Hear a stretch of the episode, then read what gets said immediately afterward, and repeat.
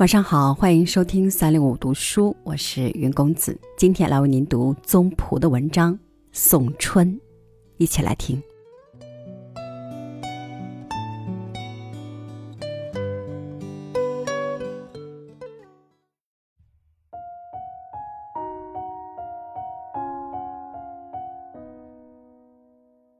说起燕园的野花，声势最为浩大的要数。二月兰了，它们本是很单薄的、脆弱的茎，几片叶子，顶上开着小朵小朵简单的花，可是开成一大片，就形成春光中重要的色调。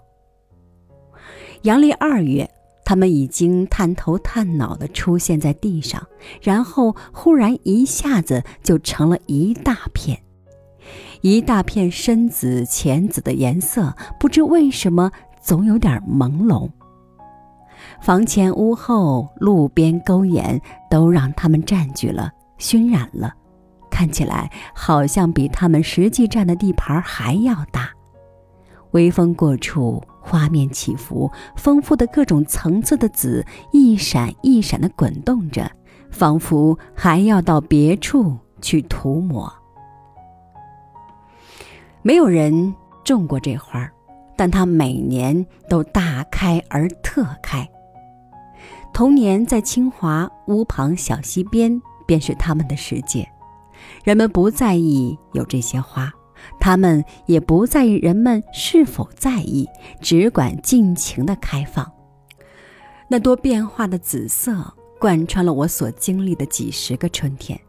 只在昆明那几年，让白色的木香花代替了木香花，以后的岁月便定格在燕园，而燕园的明媚春光，是少不了二月兰的。斯诺木所在的小山后，人迹罕到，变成了二月兰的天下。从路边到山坡，在树与树之间挤满花朵。有一小块颜色很深，像需要些水画一画；有一小块颜色很浅，近乎白色。在深色中有浅色的花朵，形成一些小亮点儿；在浅色中又有深色的笔触，免得它太清灵。深深浅浅连成一片。这条路我也是不常走的。但每到春天，总要多来几回，看看这些小友。其实我家近处便有大片二月兰，各方临门前都有特色。有人从荷兰带回郁金香，有人从近处花圃移来各色花草。这家因主人年老，儿孙远居海外，没有设弄园子，倒给了二月兰充分发展的机会。春来开得满园，像一大块花毡衬着边上的绿松墙，花朵们往松墙的缝隙间直挤过去，稳重的松树也似在含笑望着它们。这花开得好放肆，我心里说。我家屋后一条弯弯的石径两侧，直到后窗下，每到春来都是二月兰的领地。面积虽小，也在尽情地抛洒春光。不想一次有人来收拾院子，给枯草烧了一把火，说也要给野花立规矩。次年春天便不见了二月兰，他受不了规矩，野草却依旧猛长。我简直想给二月兰写信，邀请他们重返家园。信是无处投递。乃特地从附近移了几棵，也尚未见功效。许多人不知道二月兰为何许花，甚至语文教科书的插图也把它画成兰花模样。兰花素有“花中君子”之称，品高香优。二月兰虽也有个“兰”字，可完全与兰花没有关系。也不想攀高枝，只悄悄从泥土中钻出来，如火如荼点缀了春光，又悄悄落尽。我曾建议一年轻画图画一画这野花，最好用水彩，用印象派手法。年轻人交来一幅画稿，在灰暗的背景中，只有一只伶仃的花，又依照现代眼光，在花旁画了一个破竹篮。这不是二月兰的典型姿态，我心里评判着。二月兰是一大片一大片的千军万马，身躯瘦弱，地位卑下，却高扬着活力，看了让人透不过气来。